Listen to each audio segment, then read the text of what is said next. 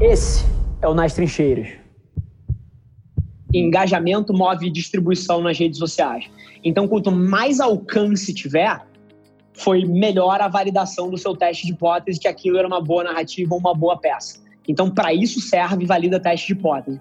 Em termos de negócio, eu sou obcecado por uma métrica que está na camada de marketing, não está na camada de CRM. Se a gente for olhar para CRM, pô, você precisa identificar, beleza, você fez a puta campanha lá, ativou, cara, o pico de acesso aos sites foi monstruoso, isso gerou, cara, conversão nesses pontos todos daqui, você monitora o comportamento desse cara ao longo dos próximos seis meses do seu CRM, vê lifetime value, tudo isso precisa ser feito na camada de CRM. Na camada de marketing, eu sou obcecado por branded search, por pesquisa de marcas o que é o KPI que o seu conteúdo deveria estar movendo, por exemplo, tudo que eu faço, produzo 130 peças de conteúdo na minha marca todo dia. O que, que eu quero olhar? Eu quero olhar se mês contra mês o volume de pesquisas na internet sobre quem é Rafa ou sobre o que a Velar Media faz está triplicando a cada mês.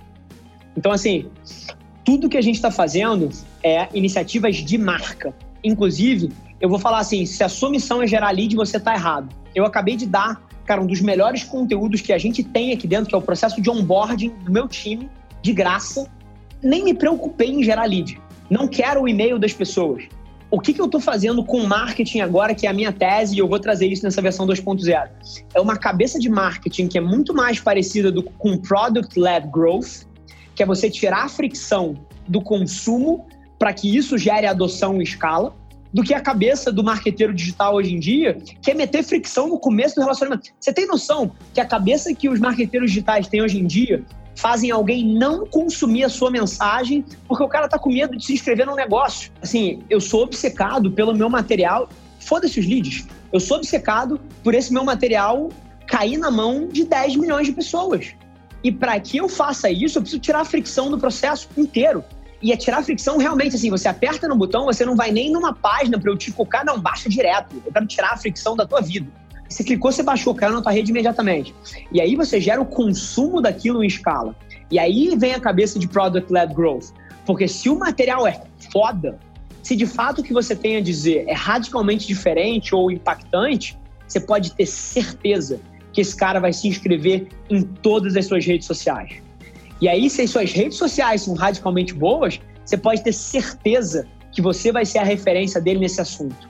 E aí, você pode ter certeza que ele vai em algum momento se perguntar assim: cacete, o que esse cara faz da vida, brother? O ponto de vista dele é tão bom. Porra, Avelar, que raios é isso aqui? Ah, é uma agência. Caralho, trabalha com Tinder, Dominus, Prudential, XP. Que merda é essa aqui? Porra, deixa eu ver. E aí ele vai estar num shopping com um amigo e que tá trabalhando, pô, na empresa XPTO e o cara vai comentar que precisa de alguma coisa, pô, já viu esse cara aqui? Então, assim, a minha cabeça de marketing é muito mais parecida com Product-Led Growth do que com Sales-Led Growth, outbound, atrito e, porra, conversão. Então, esse é um pouco do meu, do meu pensamento nessa seara aí. Para mim, é curioso, tá?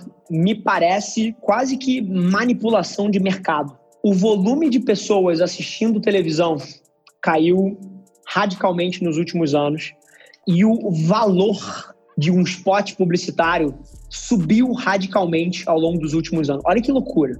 Você tem um ativo que está com demanda decadente e o preço sobe. Isso vai contra todas as leis de oferta e demanda do planeta Terra. Então, essa é a primeira coisa que a gente tem na mesa. Você tem um ativo que está depreciando em qualidade, porque tem menos gente assistindo, e o preço desse ativo está subindo. É como se os lucros, sei lá, da empresa X estivessem mergulhando e o valor da ação estivesse subindo sem nenhuma explicação fundamentalista para explicar isso. É isso que existe no mercado de mídia tradicional hoje em dia. Primeiro ponto. Ponto número dois. Eu não tenho nada contra mídia off. Zero. Eu tenho contra duas coisas pagar mais por um ativo do que ele vale, que é a cabeça que eu trago desde o mercado financeiro. E número dois, resultado de negócio. Agora, o que, que eu tenho contra?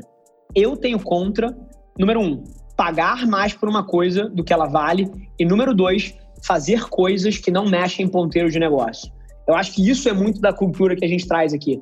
Tudo que a gente faz está atrelado a um ponteiro de negócio e isso, como cabeça de publicidade, por mais bizarro que pareça, é muito diferente. As agências não operam como um parceiro de negócio, é um parceiro de comunicação. E a gente está descendo uma camada nisso. Agora, mais interessante do que isso é que eu não tenho nada fundamental contra a TV. Se a TV custasse 80% do que ela custa, eu provavelmente estaria fazendo. Ponto. Se anunciar na rádio mais hypada de São Paulo custasse metade do que custa, muito provavelmente eu estava fazendo. Então, o meu ranço é por pagar uma relação preço-valor perversa. Mas se em algum momento isso mudar, assim, eu vou para a TV, eu vou para o rádio, eu vou para esses outros lugares. Agora, a métrica de alcance ela tem um ângulo muito importante na estratégia digital também, que é a criação de first party data, que é a criação de dado. Por quê? Quando você faz uma campanha que você quer que impacte o Brasil inteiro, vou dar um exemplo, Marília Mendonça, 69 milhões de brasileiros impactados pela campanha, que, que são dados nossos que a gente pode operar. Então, esse cara está cucado, esse cara está numa base nossa, isso gerou first party data para gente. Fazer performance para uma base dessa tem um ROI mil vezes maior do que para uma base 100% fria. Então, por exemplo, a base alcançada é, se eu usar ela como dado para operar as minhas campanhas de mídia, eu vou ter retornos muito melhores. Mas eu diria que você tem que descer até em mais camadas. O alcance é bacana, pode estar dentro de uma hierarquia de público da campanha? Pode. Mas eu desceria mais um pouco. Eu iria para métricas que estão atreladas à atenção. O que a gente tem correlacionado os melhores resultados de campanha com métrica é você pegar uma audiência que, por exemplo, você faz uma puta campanha com a Marília Mendonça e você pega quem viu 75% desse vídeo ou quem engajou no vídeo, quem compartilhou o vídeo e você usa essa base para fazer um remarketing com a sua campanha de performance. Essa base aqui vai performar 10 vezes melhor do que qualquer outra base, porque ela é uma base que foi impactada emocionalmente pela sua empresa. Você mexeu no coração do cara, você formou opinião. Então, as métricas que a gente olha em campanha, elas estão atreladas ao consumo da nossa mensagem.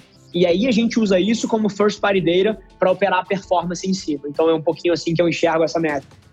Esse foi mais um episódio da nossa experiência em áudio e como eu já falei, eu adoraria saber que você está gostando do que a gente está compartilhando por aqui. Então não esquece, se você está tirando valor desse conteúdo, ia significar o um mundo para mim, que você tirasse um print da sua tela, postasse no stories me marcando e aproveita para ir na sua plataforma favorita também e deixar um rating de cinco estrelas e um comentário lá, ajudando a gente a construir essa comunidade tão vibrante que move o Brasil para frente através do empreendedorismo e que fala desse Brasil que dá certo. É um prazer ter vocês comigo e a gente se vê no próximo episódio do podcast.